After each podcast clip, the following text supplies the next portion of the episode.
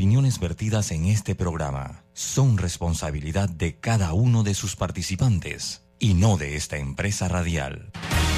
La información de un hecho se confirma con fuentes confiables y se contrasta con opiniones expertas. Investigar la verdad objetiva de un hecho necesita credibilidad y total libertad. Con entrevistas que impacten, un análisis que profundice y en medio de noticias, rumores y glosas, encontraremos la verdad. Presentamos a una voz contemple y un hombre que habla sin rodeos con Álvaro Alvarado por Omega Estéreo. Bienvenidos. Buenos días, bienvenidos rodeos por la cadena nacional simultánea Omega Estéreo en sus dos frecuencias a nivel nacional 107.3, 107.5. Canal 856 para las personas que utilizan el sistema de cable de Tigo. También descargando nuestra aplicación en Play Store o en App Store totalmente gratis o entrando a nuestra página web, atención a la dirección omegastereo.com. El programa se transmite en todas las redes sociales de Álvaro Alvarado C y Álvaro Alvarado Noticias. Vamos rapidito, un breve cambio, de vuelta a todo el equipo aquí en Sin Rodeos. ¿Quieres llegar a Venao evitando el tranque? Entonces es momento de reservar con Air Panama, ya que gracias a nuestro hub del aeropuerto Alonso Valderrama en Chitré, podrás conectar en solo 30 minutos con tu destino final sin pasar largas horas en el tráfico y con la seguridad y tarifas competitivas que solo Air Panama te ofrece. Disfruta de vuelos con horarios que se acoplan a tu necesidad. Vuela alto con nosotros reservando en airpanama.com. Air Panama, la línea aérea que mueve a Panamá. Lo que uno sueña y se imagina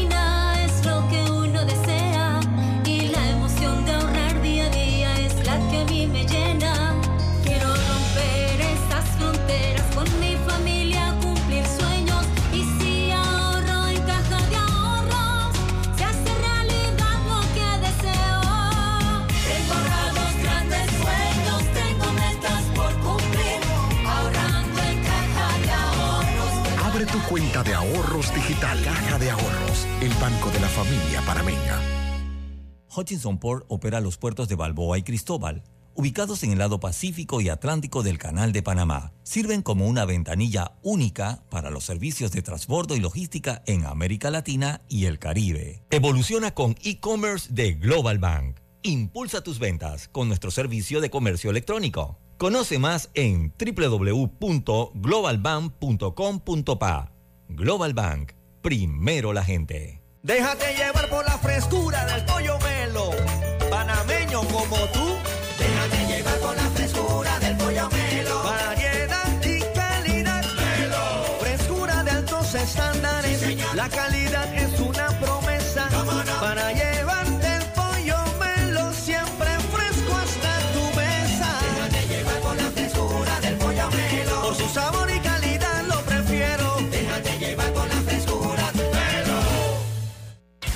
Scotiabank presenta La Rumba de la Década. El verdadero homenaje al Día de las Madres es junto a Carlos Vives, celebrando sus 30 años de carrera musical. Además, desde la Isla del Encanto, el eterno cara de niño, Jerry Rivera. Y por Panamá, el Comando Tiburón, La Rumba de la Década. 7 de diciembre, Plaza Amador. Últimos boletos en y en tiendas Deli Gourmet. Patrocinan W Panamá, Budget, Invitan, Supermercados Rey, Olpar, La Prensa, Revista Ella, El Diario, Más Móvil, Agua Cristalina. Produce Show Pro. Te invita sin rodeos. La remodelación de tu casa no tiene que esperar. Solicita hoy tu préstamo personal desde el 7% de interés. Ver condiciones en www.creditcorbank.com. Visita nuestras sucursales hoy o llámanos al 800-7555. Credit Bank. Cuenta con nosotros. En el Metro de Panamá nos mueve crear un mejor futuro. ¿Sabías que con la ampliación de la línea 1 hasta Villa Zaita, más de 300.000 personas estarán conectadas a ese futuro tan próximo y a todos sus beneficios? Metro de Panamá, elevando tu tren de vida. ¿Quieres quedar a la altura con tu familia, tus amigos, tu pareja, tu esposo, tus hijos? Prueba 1820, un café 100% de altura. Escápate con Mastercard y Caja de Ahorros. Sé uno de los dos ganadores de un viaje a París o a las Islas Griegas con todos los gastos pagos. Además, gana fabulosos premios mensuales. Participa por cada compra de 50 balboas o más realizada con tu Mastercard débito de Caja de Ahorros. Entre más uses tu tarjeta, más probabilidades tienes de ganar. Y si aún no la tienes, solicítala ya. A viajar se ha dicho con Mastercard y Caja de Ahorros, el banco de la familia parameña. Ver términos y condiciones en www.cajadeahorros.com.pa. Hola Tim, ¿cómo están? Voy a compartir pantalla. ¿La ven? Sí, se ve bien.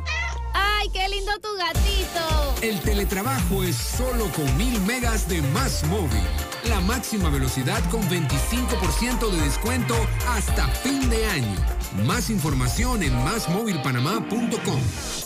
Metro de Panamá. Recuerda que recargar saldo en tu tarjeta de transporte desde tu celular, banca en línea o banca móvil es rápido y seguro. Recuerda que al llegar a la estación debes acercar tu tarjeta en los activadores para hacer efectiva la transacción. Bueno, me voy a comer con una estrella. Mm. Espérate, ¿y tu esposa sabe? Claro, ella sabe que la estrella del sabor es American Star. Y por eso en la casa comemos delicioso. American Star, el tasajo, jamón, chorizos y embutidos más suaves, económicos y con el sabor que le gusta a todos. ¡Oh! ¿Me invitas a conocer esa estrella? Busca la estrella roja y azul American Star, la estrella de tu cocina. Hutchinson Ports administra y opera los puertos de Balboa y Cristóbal, ubicados en el lado Pacífico y Atlántico. Están conectadas por ferrocarril y una carretera transcontinental con una distancia de 80 kilómetros. Scotiabank presenta Carlos Vive, Jerry Rivera. 7 de diciembre, Plaza Amador. Homenaje al Día de las Madres. Asegure ya tus entradas en ticketpluspanamá.com y tiendas Deli Gourmet. Una mega producción de Showpro. Te invita sin rodeos.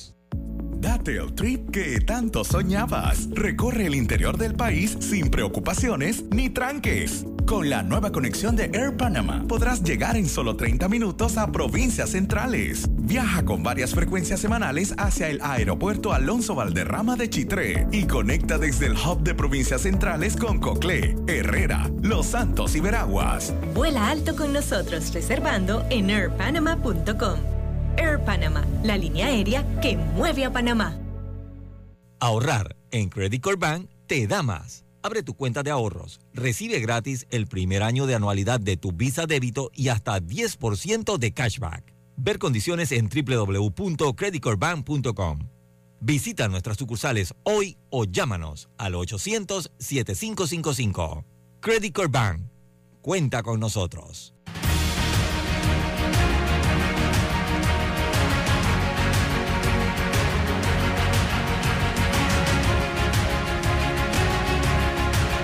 Amigos, ¿qué tal? Tengan todos muy buenos días. Bienvenidos a este de su programa Sin Rodeos a través de Omega Estéreo, emisora de cobertura nacional.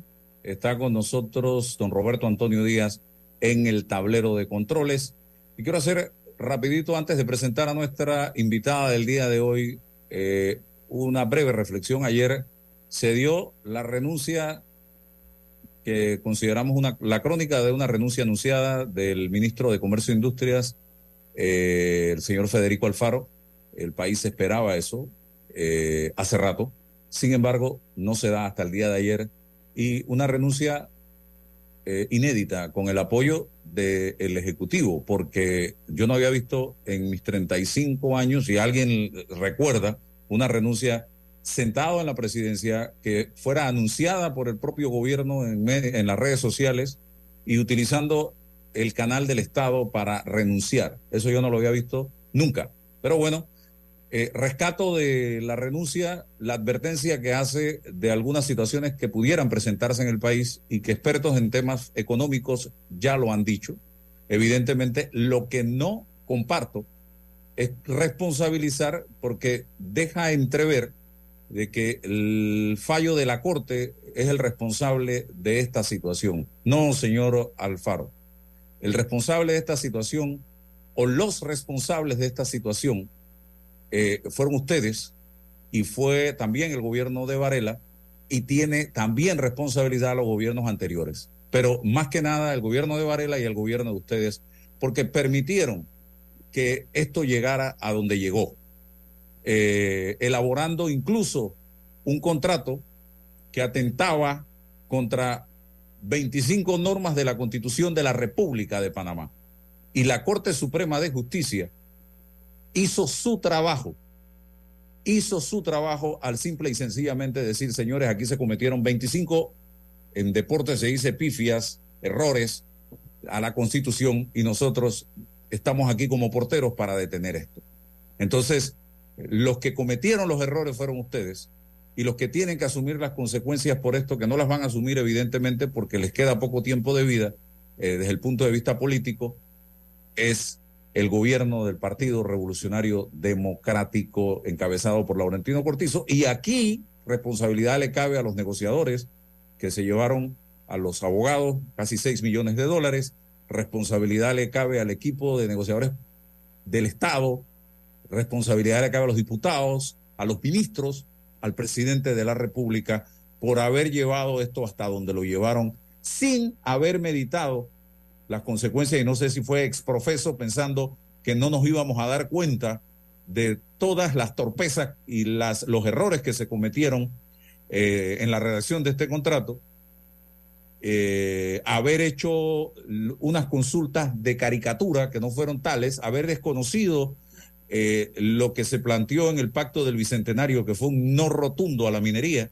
todo esto se acumula en la larga lista de situaciones de las cuales la Corte en este momento no tiene culpa. Simple y sencillamente hicieron lo que tenían que hacer y fue parar ese gol de media cancha que nos querían meter, señoras y señores. Así que eh, en eso yo no estoy de acuerdo. Y la otra es que muchas de las consecuencias de la situación que se pudiera presentar desde el punto de vista económico también ustedes son responsables por la pésima eh, administración que han tenido del Estado panameño, que nos ha llevado a donde nos ha llevado con las botellas en cantidades que hay en la Asamblea, en el Ejecutivo, en las alcaldías, eh, eh, los altos presupuestos, partidas discrecionales, la descentralización paralela y un montón de cosas más que eh, reflejan simple y sencillamente la pésima administración que hemos tenido y que hemos incluso tenido que pedir prestado para pagar planilla.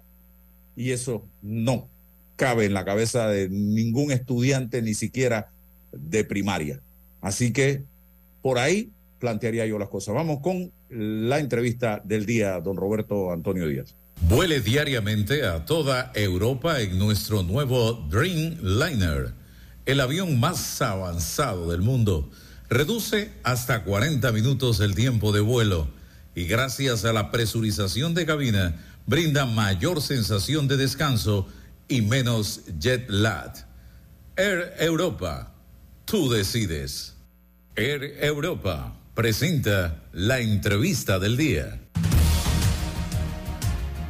Zulay Rodríguez Lu está con nosotros en la mañana de hoy. Ella es diputada de la República, eh, candidata a presidente por la libre postulación, candidata a diputada por la libre postulación, candidata a la alcaldía de San Miguelito por el partido Realizando Metas. Gracias por estar aquí con nosotros en el día de hoy. Eh, Rodríguez, su análisis de precisamente eh, la renuncia del ministro eh, Eloy Alfaro el día de ayer. Bueno, en lo personal, él no debe cargar la culpa solo ni ser el único chivo expiatorio.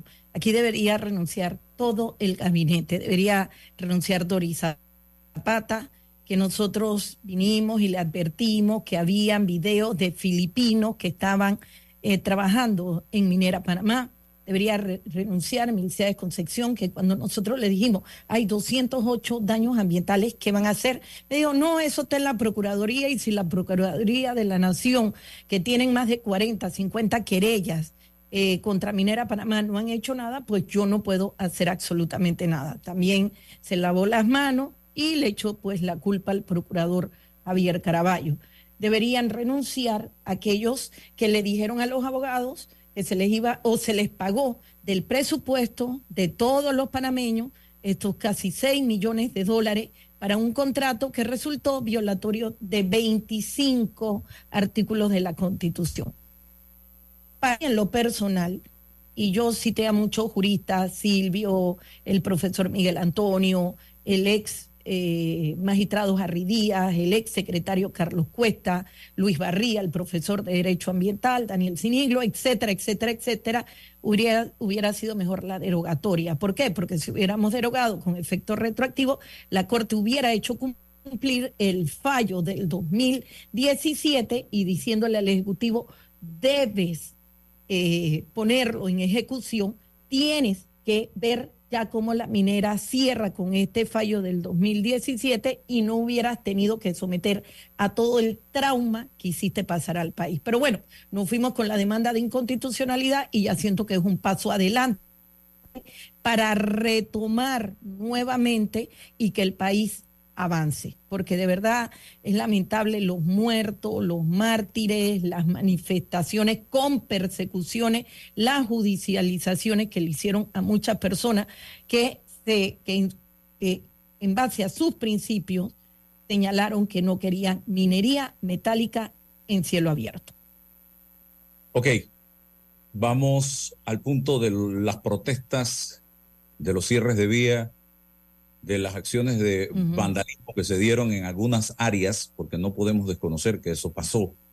¿Qué piensa Zulay Rodríguez de todo esto que se dio durante todo este mes? ¿Qué aprueba y qué desaprueba? Ok, mira, jamás, jamás me escucharás Álvaro. Yo creo que a veces la gente piensa que yo soy muy radical, pero yo siempre me mantengo en lo que pienso y en lo que sostengo.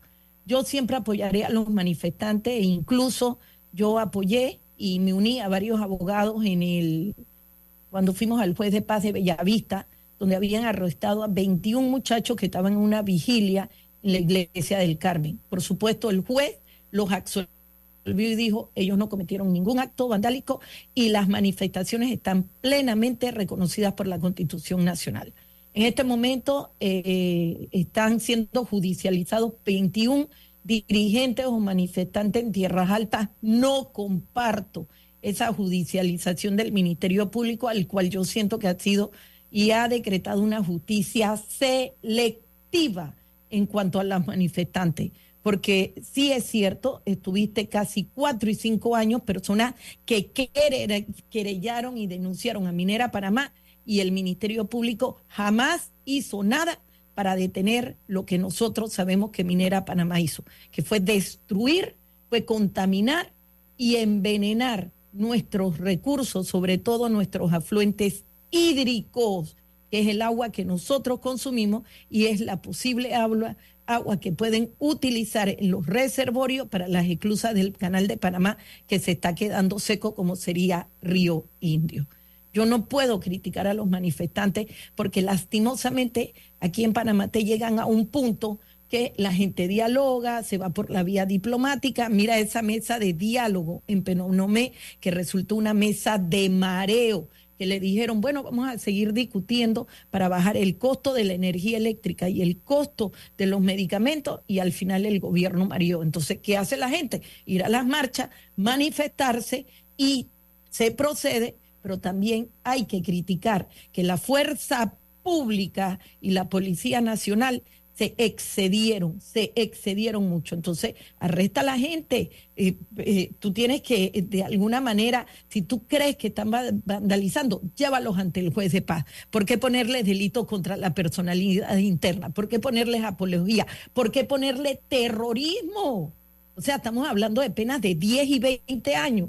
Pero ¿por qué en ese mismo sentido no investigaste a Minera Panamá? Que todos sabemos lo que Minera Panamá le hizo al país. Si fuera de la República, si usted fuera presidenta de la República, que aspira a ser presidenta, ¿cómo enfrentaría una situación de esta naturaleza de cierres de calles eh, en diferentes puntos del país, eh, eh, la, la Interamericana cerrada por completo?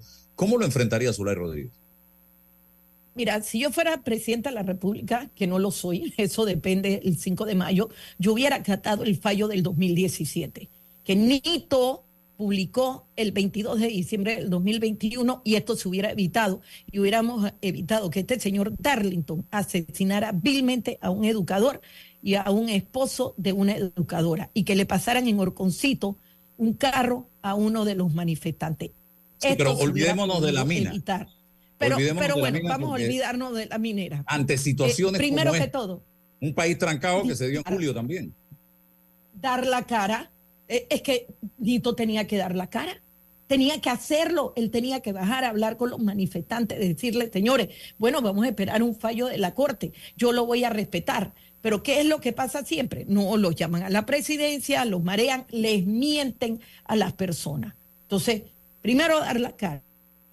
Segundo, él mismo decía, prohibido mentir, prohibido robar y prohibido eh, traicionar al país. Bueno, las tres, las tres resultaron que fue una gran mentira. Entonces, primero que traicionó al país. Segundo, tú no le tienes que mentir a las, a las personas, tienes que decirle la verdad. Y tercero, él decía que iba a convocar un, referéndum que no era necesario porque ya la gente le había dicho en la Comisión de Comercio de la Asamblea que eso no se tenía que hacer. Y, y tercero, yo me iría por una constituyente originaria. Yo soy de la creencia, y lo he dicho desde el día uno, cuando me opuse a la reforma que Nito llevó a la Asamblea, que yo le decía, este es un guacho, realmente esto está enredando todo. Yo le dije, tienes que hacer la constituyente originaria. Yo siempre, y mi mentor es Miguel Antonio Bernal, ayer también en un foro de los estudiantes de Derecho me dijeron, ¿usted se compromete? Y yo, ya yo me comprometí. Ya yo incluso presenté un proyecto en la Asamblea para irnos con la quinta papeleta. Y en la quinta papeleta, que la gente vote si quiere o no la constituyente originaria. Para mí esa es la solución. hemos vivido dos escenarios totalmente opuestos. Entre 2009 y 2014, bajo el gobierno de Ricardo Martinelli, tres momentos importantes se dieron en este país. Ley Chorizo, el tema minero en la comarca y el tema de las ventas de tierras en Colón. Y la acción de ese gobierno fue la represión brutal contra los bocatoreños, la comarca y los colonenses. Hubo muertos, hubo heridos, hubo lisiados, hubo de todo usando la fuerza. En esta ocasión, este gobierno simple y sencillamente se escondió debajo de la cama. No hizo absolutamente nada. ¿Cuál de las dos acciones patrocina o favorece Zulay Rodríguez? Ninguna, jamás. Mira, yo soy una persona, yo nací en esto. Cuando yo era chiquita, tenía siete años, mi mamá me llevaba a la escuela de Venezuela y yo aprendí desde chiquita a cantar la consigna, un pueblo unido jamás será vencido. Mi mamá es educadora, ah, feliz día para todos los educadores. Y mi papá fue exiliado en los años 80 cuando quiso investigar un gran peculado de la Caja del Seguro Social, en los cuales pues se robaron varios millones de dólares de un programa de viviendas que nunca se construyeron y seguros sobre esas viviendas que nunca se realizaron. Créeme que yo no estoy jamás de acuerdo ni con la represión, ni que se encarcelen a las personas, y tampoco porque nosotros lo hemos vivido. Mi familia lo ha vivido. Mi, mi, papá incluso me habla de dos primos que desaparecieron en el año de 1968 y mi papá fue amigo de Floyd Brito. Créeme que yo vengo de esto. Además, en ningún gobierno, sea de quien sea, yo apruebo la represión. Pero lo que también ha pasado con Nito Cortizo está bien, fue por inacción. Y mira los mártires que se pusieron con Minera Panamá. Y también con el señor Nito Cortizo. Él, aunque él diga que no ha hecho nada, sí lo está haciendo a través del Ministerio Público, porque tengo entendido, porque los abogados, entre todos nosotros, tenemos un grupo que están defendiendo uno a los, a los pescadores en Orconcito, que es Benjamín Reyes, otros que están en Chiriquí defendiendo en Tierras Altas los 21 manifestantes. Incluso me van a dar poder para yo defender en migración a un muchacho de nacionalidad venezolana. Y tú sabes que yo les he dado duro, porque él está casado con panameña, tiene un hijo y ahora lo quieren sacar por migración. Y eso yo no lo voy a usted permitir. Aprueba, usted aprueba los cierres de la Interamericana en Tierras Altas, en Boquete, en todos estos lugares, ¿usted los aprueba? Mira, yo te digo que Colón. sí bajo, bajo estas circunstancias, con lo que pasó con la minera, cuando tú agotas el diálogo, cuando las personas te mienten, cuando no hay ninguna solución, ¿qué le queda al pueblo panameño? Manifestarse. ¿Ya? Las manifestaciones están dentro de la Constitución Nacional. Yo no te puedo decir que yo no las apruebo porque yo misma he ido a las manifestaciones. Yo misma he participado en las manifestaciones y en todos los gobiernos siempre he estado en las manifestaciones. Así que yo, yo te diría que si es el último recurso, hay que hacerlo. ¿Y qué? Y no las puedo reprobar. ¿Y qué de, los, de todas las pérdidas que tuvieron los productores chiricanos y bocatoreños? Mira que Atenas... Quedándome ahí solamente con ellos. Ok, con Atenas Atanasiade, que ella misma señaló, porque ella es productora, su papá es productor. Pero es grande, ella es de las grandes productoras. eh, y tuvieron pérdidas y han ayudado durante la pandemia, ayudaron a través de los establecimientos de la canasta básica y también tuvieron sus pérdidas y también ellos protestaron. Pero mira, aquí hay un precio y un sacrificio que todos tenemos que hacer y yo los entiendo, créeme que yo los entiendo. Pero si las manifestaciones no se hubieran dado, no se hubiera derogado este contrato de Minera Panamá.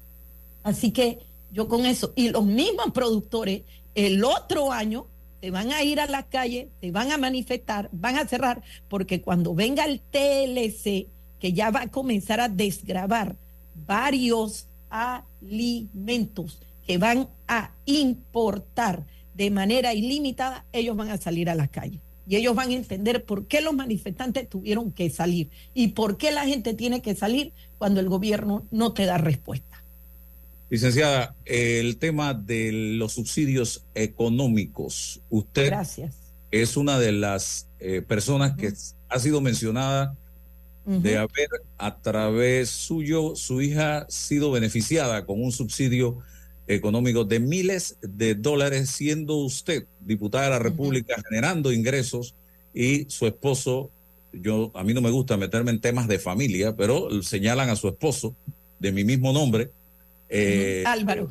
Sí, en el tema, y él es piloto del canal, lo que le genera Práctico. un ingreso práctico del canal, lo que le genera un ingreso envidiable por muchos panameños. ¿Qué dice usted al respecto? Ok, gracias. Mira, yo te voy a sacar noticias, los titulares, que nunca me dieron el derecho a réplica, por cierto, y gracias por permitirme aclarar este tema. Aquí tenemos en un periódico de la localidad donde dice que se le dio una beca de beca de 61 mil dólares a mi hija. En otro titular señaló nuevamente que se le había dado una beca a mi hija. En otro titular dijeron que se le dio un auxilio económico a mi hija. En un programa de televisión se señaló que se le dio una beca a mi hija. Aquí está donde Brose eh, señaló que él estuvo en la misma situación en el periodo pasado, donde también a él se le dio una beca completa. Y aquí eh, un titular de crítica que dice Martín le recuerda a Lombana que trabajó para su gobierno y que también le dieron una beca a Lombana, pero con la diferencia que a mí no me dieron el derecho a réplica y mi esposo si tuvo que hacer un compromiso de pago ante el IFARU de que cuando mi hija termine en el 2024, porque ella se ganó una beca en los Estados Unidos, ella está estudiando en los Estados Unidos y es una beca deportiva y como toda familia, nosotros tenemos compromisos y deuda. Créeme que ojalá todos los que han sacado en esta lista de auxilios económicos, que yo creo que no es ni la décima parte, le hayan exigido como a nosotros nos exigió el IFARU, porque mi esposo es fiador y tiene la carta de compromiso de pago que no solamente lo tiene que devolver y que si no lo devuelve, tiene que también pagar intereses sobre el mismo. Nosotros, esto está en el expediente. Entonces eso Porque- fue préstamo. Exactamente, una Es asistencia. eh, esa ¿O es la fue un auxilio o fue una beca? ¿Qué fue? Porque el auxilio no se devuelve, No la es- beca no se devuelve. no es beca ni es auxilio, fue una asistencia. Porque como mi esposo, sí es cierto, tiene los medios y es el que me apoya a mí económicamente, gracias a Dios. Yo tengo un niño con autismo, que eso la gente no lo ve, que yo tengo... Bueno, ¿para qué? Mira, la procesión va por dentro. Y, y créeme que mi esposo es el que lleva el 90 o casi el 100% de los gastos, porque lo que yo gano, yo lo, yo lo hago para la comunidad. Mi esposo me dice, Zulay, ¿cuándo me ayudará con la luz a pagar esto? Porque el que paga exclusivamente todo lo de nuestros hijos. Nosotros tenemos una niña que estudia medicina que mi esposo paga completamente sus estudios. Tenemos un niño con autismo que está en la USMA, él necesita clases personalizadas. Yo no voy a decir cuánto tiene que pagar mi esposo. Mi esposo me tiene que ayudar a mí en mi campaña política y yo lo mío lo utilizo en la comunidad y para rescatar perritos de la calle le debo la vida al doctor Alberto Burgo de la veterinaria Zunele, pero allá yo tengo crédito y lógico, él siempre me ayuda con todas las operaciones de rescate. ¿Y qué hizo mi esposo? Porque así nos manejamos todos en familia, con un presupuesto, con financiamiento y con préstamo, pedir el préstamo ante el IFARU, que tiene que devolver en el 2024. Y soy la única que ha salido a explicar esto y eso está dentro del expediente. Y ¿De mi cuánto esposo, dinero esos estamos hablando? 61 mil dólares que mi esposo tiene que devolver íntegro al IFARU. Que ojalá los demás, como Ira Ruiz, que estamos hablando de 198 mil dólares, estamos hablando de la novia de Juan Diego, ex novia, pues de Juan Diego Vázquez, que creo que fue por 100 mil dólares aproximadamente. Eh, estamos hablando de Roberto Ábrego todos hicieran la carta de compromiso de pago y que se los hubiera exigido el IFARU, como lo hizo la Junta Directiva con mi esposo, porque no Fernando Meneses, fue la Junta Directiva, él aplicó, eh, se demoraron casi tres años en aprobárselo y el último documento que le pidieron, que está dentro del expediente, fue que no solamente él tenía que ser fiador, sino con el compromiso de pago de devolverlo íntegro y con los intereses que le pidiera en ese momento el IFARO. Solamente que nos dieron una gracia hasta el 2024. ¿Qué piensa usted de esos auxilios económicos y la forma como Nando Meneses, administrando esa institución, eh, lo repartió? Bueno, yo no, Auxilios económicos. yo hablo de mi caso en particular y que yo he dado la cara y donde Ahora la pregunta es en general. ¿Qué piensa usted con todo lo que ha salido y que falta por salir? Bueno, hay un proyecto de ley en la Asamblea Legislativa sobre esto, donde nosotros, pues, está, que ya se interpuso, que está por discutir, está en segundo debate, ya pasó el primer debate, donde se va a hacer un cambio integral sobre la forma de dar las becas, los auxilios de las personas, que para mí, y es cierto, y no, y no estoy hablando, todas las personas humildes merecen esta ayuda y deben tener prioridad. Pero la, la gente piensa que yo soy millonaria, yo no soy millonaria, yo hablo de mi caso. La gente piensa que mi esposo es millonario, no, mi esposo no es millonario, le quitan el 33%, pero también la clase media y la clase trabajadora, que tampoco podemos discriminarla y denle los préstamos, denle también a los hijos de estos señores que no son familiares de diputados o familiares de ministros. Yo lo hice y lo hizo mi esposo en calidad de préstamo que se le dé prioridad siempre a la clase humilde. Bueno, si hay una persona que puede pagar o que se le, se le puede dar el auxilio en base a un préstamo o asistencia, dáselo, pero que lo devuelva, que lo devuelva como nosotros estamos haciendo. Mi esposo estudió en Brasil ingeniería y se fue con un préstamo y lo tuvo que devolver. Entonces, hay que ayudar a la clase más humilde. Y para mí, hey, hay que darle becas, becas. Mi hija no se ganó una beca, se la dio un gobierno extranjero y una universidad extranjera, la cual yo, eh, ella aplicó. Y mi esposo lo único que está siendo, siendo el, el, el fiador de ella. Pero para todos los demás, estos muchachos, ellos deben salir al exterior, ellos deben traer esos conocimientos, esos conocimientos, tienen que aplicarlo, replicarlo aquí en Panamá. Y yo estoy de acuerdo, pero que se le exija a todos los ministros, diputados y funcionarios del gobierno esa carta de pago, esa carta y compromiso. Y ayudemos a los más humildes, que siempre esa ha sido mi consigna. Y yo sí quería aclarar esto porque yo escuché a un muchacho que no le voy a dar ni replicar el nombre, que me ha dicho de todo, que me ha acusado incluso de hasta asesinato y cada persona que sale muerta en San Miguelito viene, pone la foto del señor y pone mi foto al lado. Tiene una obsesión conmigo de que yo he asesinado a este, asesinado a otro, tras una persona de eh, familiares de un ex cliente mío que dijo que yo De también eso vamos a hablar. asesiné. De eso vamos a hablar. Pero y, quiero. y- y de ver, y de verdad, quería aclarar esto, porque está en el expediente. Lo que no puedo decir, Álvaro, y eso tú tienes que entendernos, porque mi esposo y yo firmamos un contrato de confidencialidad de cuánto fue la beca que le dio eh, la universidad de los Estados Unidos a mi hija, qué universidad ella está estudiando, de cuánto fue el compromiso, porque si yo hablo de ese tema en particular, entonces la universidad en los Estados Unidos le puede quitar la beca que mi hija se ganó que fue una beca deportiva. Oiga, quiero preguntarle, usted me dijo, pregúnteme lo que ah, quiera. Ah, ah, otra cosa, Álvaro, para que sepa, yo en octubre del año pasado, yo hice un video con mi esposo explicando la situación de mi hija y ningún medio me lo replicó y nadie me, me llamó a mí para explicar lo que yo te lo estoy explicando de esta manera tan detallada ante tu medio. Así que bueno, estoy aquí y hazme las demás preguntas de lo que tú quieras. Usted me dijo que le preguntara lo que yo quisiera. Lo que tú quisieras. Yo quiero que escuchemos este audio de Zulay Rodríguez. Ramos. De Vernon Ramos. Esa mentira que ah, comunicación social sean lo que le tienen que hacer el trabajo investigativo a las fiscalías del crimen organizado. Yo me acuerdo cuando Natanael dijo, no, vamos a buscar unos testigos en Darien. Y yo le dije públicamente en televisión, no tires cortinas de humo y no hagas perder el tiempo, porque tú sabes los que verdaderamente desaparecieron a Vernon Ramos. Ya está saliendo en los medios.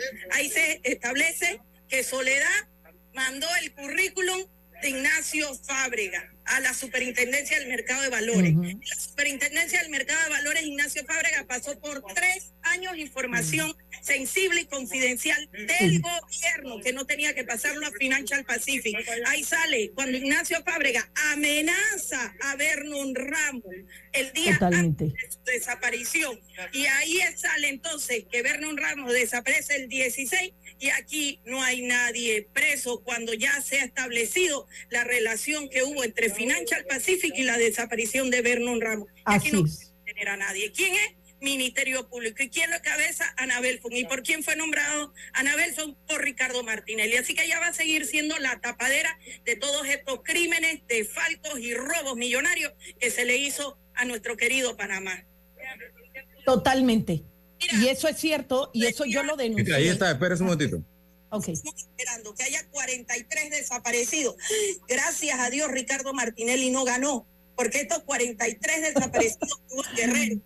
Acá en México, acá nos hubiéramos quedado eh, chiquitos, porque no hubiéramos sido 43 desaparecidos en Panamá, que hubieran sido cientos y miles de desaparecidos. Esto es lo que nos esperaba si Ricardo Martinelli hubiera repetido. Por eso yo les digo, hoy hay elecciones en el 2-1. No voten por la gente que se robó los recursos estatales. No les den el voto, por favor. Esa gente la vamos a tener en la asamblea. ¿Y a quién van a proteger? Al capo mayor de Panamá. Esos son los que van a proteger. Y Varela, ojo, de donde aumente la bancada de cambio democrático en la Asamblea Nacional, van por ti. Van por ti. Repiten en el 2019 y lo que nos espera es desapariciones y crímenes en Panamá. Eso es lo que nos espera a nosotros. Bien. Bueno. El capo mayor. ¿Se refirió usted al caballero? Que hoy oh, y, y, y, tuve mis diferencias grandes con Ricardo Martinelli. ya no es capo. Cuando me. Bueno, yo no. Mira, vamos primero que todo. ¿Qué, ¿Cuál es tu pregunta? Si es capo o no es capo, yo no te puedo responder eso porque todavía la justicia. Pero, pero de que, salió ese video. Iba a matar gente no, yo no, di no, yo no dije, yo no dije que mató a Vernon Ramos. No, que iba a matar gente. Si ganaba, íbamos a quedar como en Guerrero. En Guerrero, México. Sí, cuarenta y pico de muertos. Bueno, no ganó. Lo principal, no ganó. Así que esa predicción que yo hice no se cumplió. Ganó el señor Juan Carlos Varela y mira todo lo que pasó con Odebrecht y demás. Lo de ver, yo estuve metida mucho en el caso de Financial Pacific. Este caso de Financial Pacific que todavía no se ha investigado en su totalidad y que maneja la señora Maite Pellegrini, que es amiga mía, que logramos darle su medida cautelar. Ella misma me dijo a mí, yo, yo te puedo relatar, porque yo no voy a decir nada que Maite no me haya dicho en su momento, que ella tuvo comunicación con Ignacio Fábrega tuvo comunicación con el señor Vernon Ramos y tuvo comunicación con todas las personas que estaban siendo investigadas por Financial Pacific y entre esos pues estaba el señor Vernon Ramos que desapareció. Lo que sí me llama poderosamente la atención, que ni el gobierno pasado de Juan Carlos Varela, que estaba el, eh, eh, la señora Kenia Purcell, que debió haber investigado ese caso y que hoy está el señor Javier Caraballo, hayan encontrado absolutamente nada de las declaraciones. Es más, hasta la fecha, ninguno de ellos, ni Kenia ni Caraballo, me han llamado a declarar, que La deberían haberlo hecho. La conexión que usted plantea es Ignacio Fábrega, habla de Ana Belfon y que Ana Belfon fue nombrada por Ricardo Martinelli. Ricardo que Ahí no iba a haber nada, no iba a pasar nada, precisamente. Ok. Y no pasó nada. ¿Por qué? Y, y otra, no Lo- sé. lo- ¿Por qué? No sé, no sé Encubrieron no el- pa- no sé. Y te pregunto también, porque no solamente Ana Belfon, que debió haber investigado lo que yo dije, ¿por qué Kenia tampoco ¿Y investigó? qué tuvo nada? que ver Ignacio Fábrega con esto? Tengo entendido, y ahí tendrías que preguntarle, porque tendría yo que recordar a Maite Pellegrini, ahí debe llamar a Maite, que hubo amenazas de Ignacio Fábrega, tengo entendido, contra Vernon Ramos. Tengo entendido. ¿Usted tengo entendido. que más, lo- mataron? ¿Qué piensa usted? Que a ver, a lo mataron porque un día salió Kevin Moncada diciendo que había tenido información lamentablemente de la muerte de Vernon Ramos. Yo tengo esa entrevista. Y, y yo le dije a Kevin, ten mucho cuidado porque también hay gente que quiere sobresal- sobresalir, confirma bien la fuente. Entonces, aparentemente, y yo hablé con Vic en aquella ocasión y él se pone triste cada vez que escucha, porque él no tiene noticias de su hermano. Eh, fueron, eh, buscaron el lugar donde supuestamente estaba enterrado y no encontraron absolutamente nada. No encontraron el supuesto cadáver de la fuente que le habían dicho a Kevin. ¿Habían razones para matar a Vernon Ramos? ¿Para que alguien quisiera matar a Vernon Ramos? Sí, ¿Por qué? ¿Qué razones había? Petaquilla Gol, Minera Panamá. En Había esa razones. época se habló también En- de Ricardo Martinelli y, y su En vinculación esa, Financial en Pacific. esa época se habló que a través de Financial Pacific estaba Iván Clare y, ay, no me acuerdo el otro nombre, Maite es la que Valdés. sabe. hay que- y Valdés. y Valdés, gracias.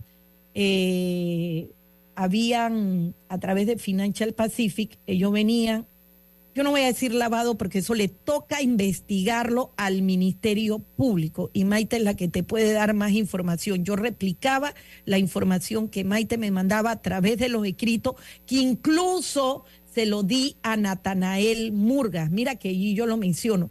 Natanael Murga, cuando yo eh, di unas declaraciones, después él vino, las leyó, rompió la declaración, yo me acuerdo, yo fui donde Javier Caraballo, que creo que era compañero de él o, o tenía un enlace con Natanael Murga, y Caraballo nunca quiso investigar eso. Por eso que Caraballo y yo tenemos una enemistad de hace muchísimo tiempo, demasiado tiempo que viene no solamente data con Minera Panamá, con el caso de los albergues, sino desde la época de Financial Pacific que yo fui, le dije, mira lo que acaba de hacer Natanael Murga, por favor investiga esto. Y nunca quiso investigar no me absolutamente termina de, nada. de atar los cabos de por qué querían matarlo. ¿Por qué querrían? Es que puede haber muchas cosas. Ahí tendrías que preguntarle a Maite. Yo no quiero hacer suposiciones, eh, Álvaro, pero de que Vernon Ramos sabía muchas cosas, la sabía. De que Vernon Ramos pasó por Financial Pacific, sí pasó por Financial Pacific. De que Vernon Ramos sabía el movimiento que se estaba dando con ventas de acciones en aquel momento de Petaquilla Gol, lo sabía. Y Maite Pellegrini fue una persona que dio la información al Ministerio Público, pero que lastimosamente ninguno, no estoy hablando solamente de Ana Belfon, estamos hablando de Kenia Purcell y actualmente de Javier Caraballo. Y ninguno Usted- ha querido investigar. ¿Qué hizo que Zulay Rodríguez, después de ser una dura crítica de Ricardo Martinelli, hoy aparezca sentada a su lado y como candidata de su partido? Y no fue nada más en el tema este.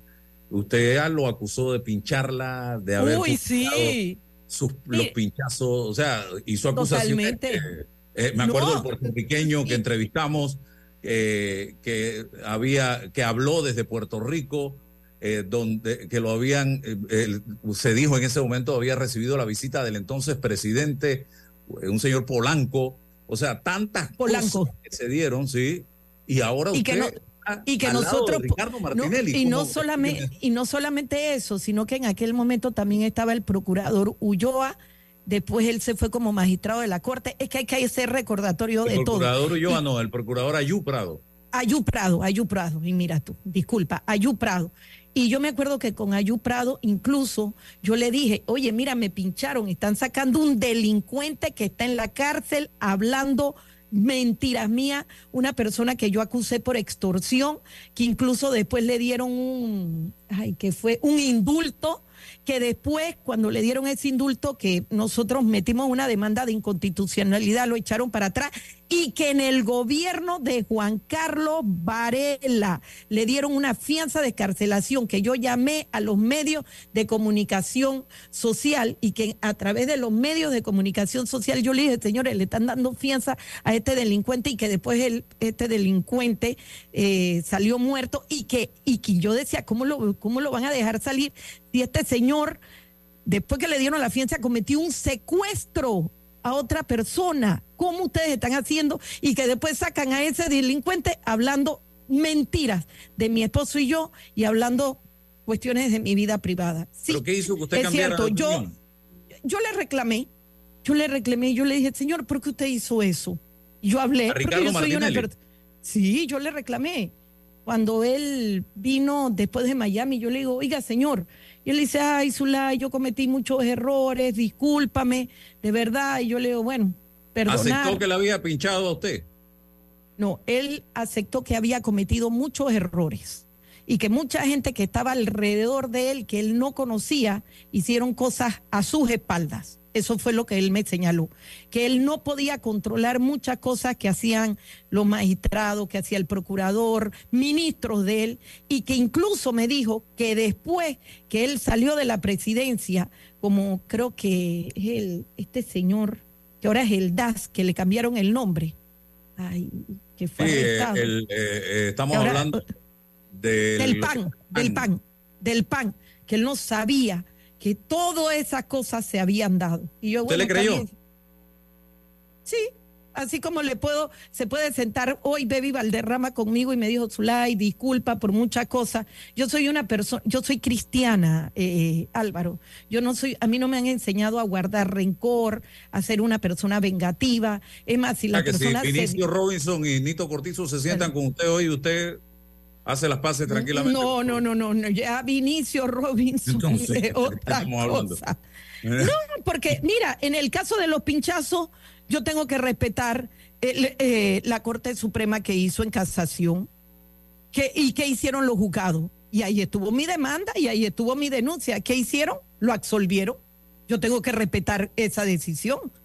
Pero yo te digo otra cosa también, Álvaro. Eh, con Baby Valderrama, que nos insultamos y nos dijimos y con Panqui Soto. Hoy yo me hablo con ellos, pero ellos no me han Son- hecho daño. Pero ellos son Pero hoy- de pecho al lado de- del señor Ricardo Martinelli Zulay. Perdóneme. Mira, yo te digo algo. Yo creo Entonces que usted perdonó a son- Ricardo Martinelli, usted lo perdonó. 100%, yo lo, todo. yo lo, yo lo disculpé. Yo lo disculpé por el caso de los ¿Y usted pinchazos. va- ¿Y usted va a salir y- a buscar votos para usted o para Ricardo Martinelli? Yo voy a buscar voto para mí si yo soy independiente por la libre postulación. Yo voy a pedir, va- es más, es más, con el señor Ricardo Martinelli, cuando nosotros hablamos, yo le dije, señor, yo no me voy a bajar y él dice, corre Zulay, yo no me voy a salir del PRD porque yo le voy a hacer la lucha. ¿Qué le diría porque usted el a está Martinelli en un secuestrado. debate? Usted con la agresividad que la caracteriza en el discurso, eh, eh, eh, ¿cómo se enfrentaría usted a Martinelli en un debate? ¿Le Yo le reclamaría? diría, yo le diría a Martinelli en un debate, señor, haga la constituyente originaria. Señor, porque no sabemos quién puede ganar. Y no Pero usted solamente nos le dijo voy que no a votáramos por Ricardo pero- Martinelli porque eso iba a ser un desastre. Y ahora usted...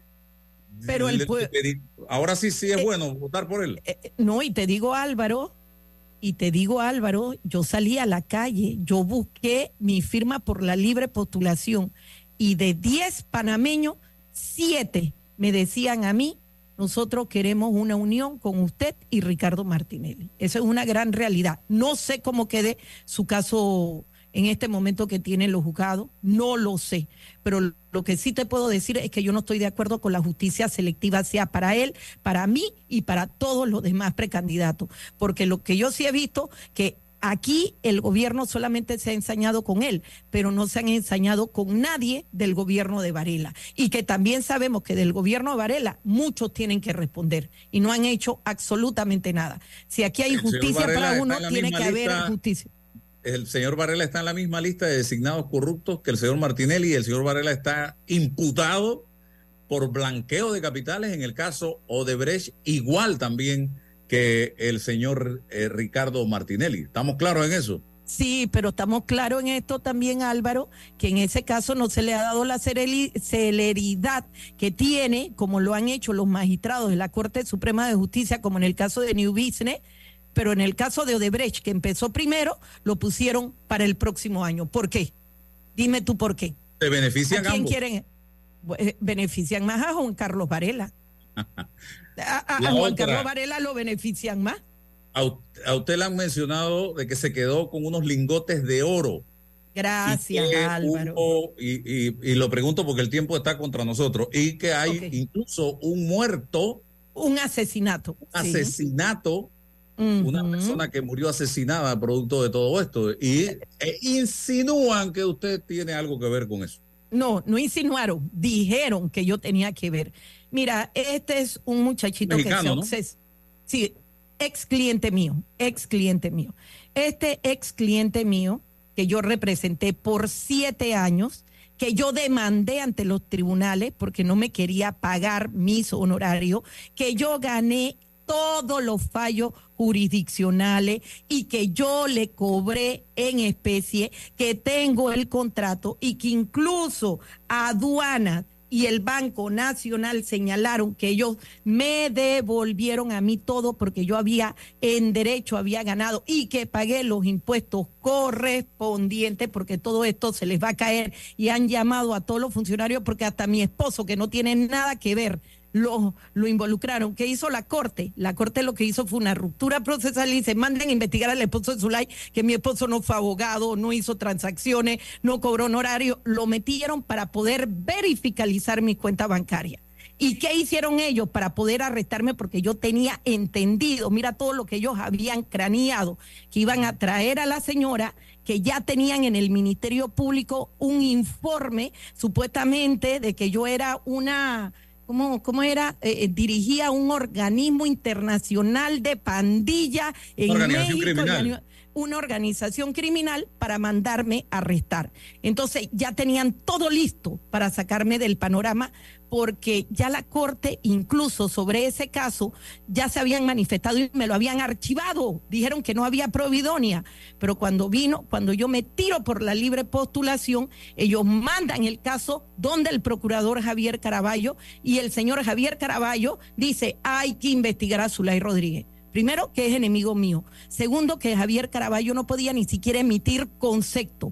Y tercero, la prueba idónea que utilizó la Corte para, la- para decir que me tenían que investigar fue la opinión de Javier Caraballo, cuando ese señor tiene más de 20 años de enemistad conmigo y donde yo me opuse a su nombramiento en la comisión de credenciales. Gracias a Dios de ese caso que inventaron porque no me robé nada, no me apropié nada, fueron demandas que gané en los juzgados civiles en el primer tribunal con amparos de garantía, que pagué los impuestos correspondientes y que lo que estaban buscando era que no corriera por la libre postulación.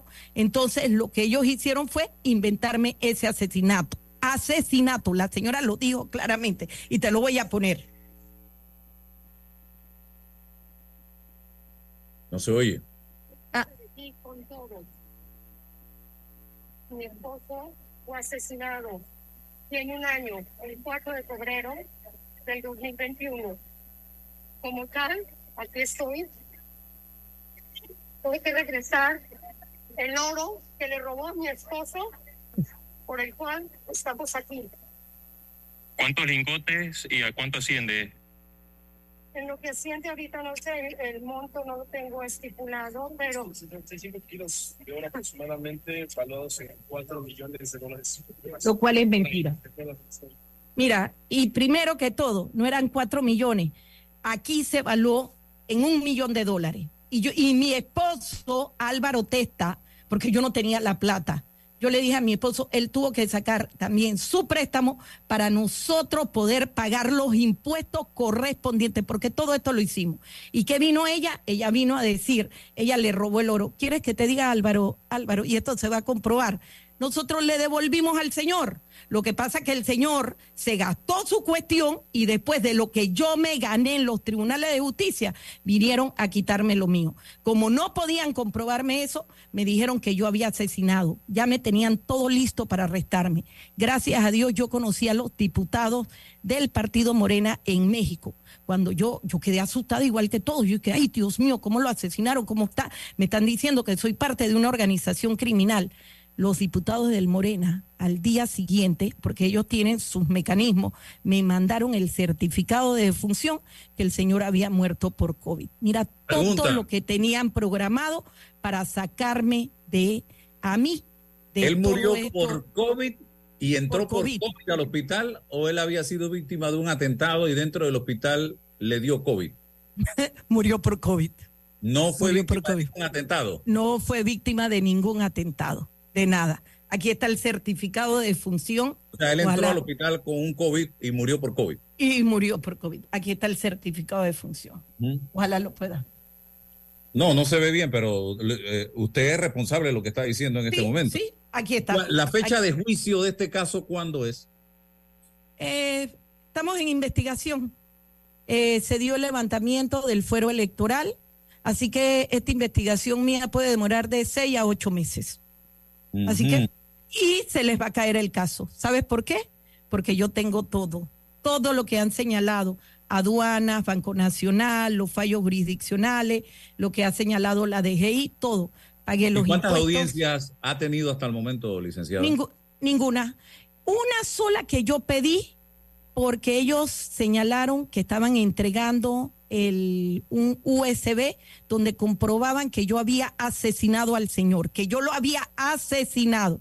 Y yo pedí que por favor se eh, me dieran una copia de eso. Yo no pude ir en aquel momento porque yo estaba recolectando firmas. Yo tuve que meterme de lleno en la recolección. Cuando yo le pedí a la Corte Suprema que por favor me reprogramara la audiencia para que ellos me dieran ese UCB donde ellos decían que yo había asesinado al señor Penago, porque yo no podía estar presente, entonces me formaron todos los medios de comunicación donde decía Zulay rehuye esta audiencia. Esa era una audiencia solamente para obtener esa prueba, para ver dónde qué supuestamente yo le había dicho o dónde yo había amenazado, donde yo había supuestamente asesinado al señor Penago, porque eso era la base de la investigación. ¿Usted va a aparecer en la papeleta el 5 de mayo o hay posibilidades de que decline No, yo aparezco, yo voy, yo voy a aparecer en la papeleta del 5 de mayo y yo voy a ir a todos los debates presidenciales. Si usted Y el pueblo, y el pueblo al final será que votará por el candidato de su preferencia. El pueblo panameño es el que tiene la última palabra. si usted tiene, supongamos, que elegir, si usted queda de diputada y alcaldesa y tiene que elegir una de las dos, ¿cuál escogería? Alcaldesa. ¿Renunciaría a la curul en la asamblea? Eh, iría mi suplente, que es de la misma línea mía. Pero- igualito que yo. Pero tendría que renunciar a la, a la curul. Sí, sí, sí, es que sí, curul. mira, tres, yo no sé, de verdad que tres no sé. Y esto está muy enredado, aquí puede ganar cualquiera. Y tú sabes que las encuestas a veces dicen que este es favorito, que este es el que tiene mayoría, y al final sale el candidato o candidata que tú menos esperas, que tú menos esperas, Álvaro. Y y esto puede cambiar en cualquier momento. El que hoy está arriba puede estar abajo, el que hoy está abajo puede estar arriba. Y esto no solamente se ha demostrado aquí en Panamá, caso Mirella con Martín, que todo el mundo decía que Martín le ganaba a Mirella y que decía Mirella, mis encuestas son de carne y hueso y ganó Mirella. Caso de Mimito Arias y Juan Carlos Navarro, nadie esperaba que Juan Carlos Varela ganara y ganó Juan Carlos Varela. El voto aquí este escenario está. Pero, voto- pero de lo que tú me has preguntado, entre alcaldía y diputación, yo se necesita arreglar San Miguelito, alcaldía. Y por supuesto, yo no pude correr por la libre postulación por la alcaldía porque mi esposo, que es el que me ayuda con mi campaña política, me dijo, Zulay, de verdad, ya no se aguanta esto, porque él me tuvo que ayudar con los activistas, con mi campaña política, porque él fue el que me lo pagó al final. Así que cuando el señor Ricardo Martinelli me dijo, te apoyamos con la alcaldía, yo dije, gracias, muchas gracias y lo acepto. Lo acepto porque de verdad que aquí la alcaldía que es una alcaldía pobre, que estoy agarrando la menos cero. Hay mucho por hacer por San Miguelito y podemos convertir a San Miguelito en la próxima Comuna 13 como en Medellín. Tú vas a ver los proyectos tan bonitos que necesito que después me entreviste para que veas que tenemos para San Miguelito. la campaña, en otra entrevista. Para cerrar, eh, me gustaría preguntarle el tema de o, eh, precisamente eh, del PRD. Eh, en esta crisis que ha tenido el país, el PRD ha salido muy golpeado, evidentemente, y su candidato presidencial. Ese voto PRD, ¿para dónde migraría? A juicio suyo, breve, por favor. Para cualquier candidato menos para Gaby Carrizo. Puede ser para cualquier candidato pero no es mm. para Gaby Carrizo. Yo no te puedo decir quién ganará las elecciones, pero lo que sí te puedo decir con seguridad, en mil por ciento, que el que no gana las elecciones se llama Gaby Carrizo. Y esa membresía buena del PRD no va a votar por él. Ok, ¿le sacará algún provecho ese voto eh, Martín Torrijos? Martín tiene su cuota, yo tengo mi cuota, también otro candidato. Es que el PRD es muy silencioso y te pasa factura de manera silenciosa. Mira lo que pasó en las elecciones. No va con Gaby.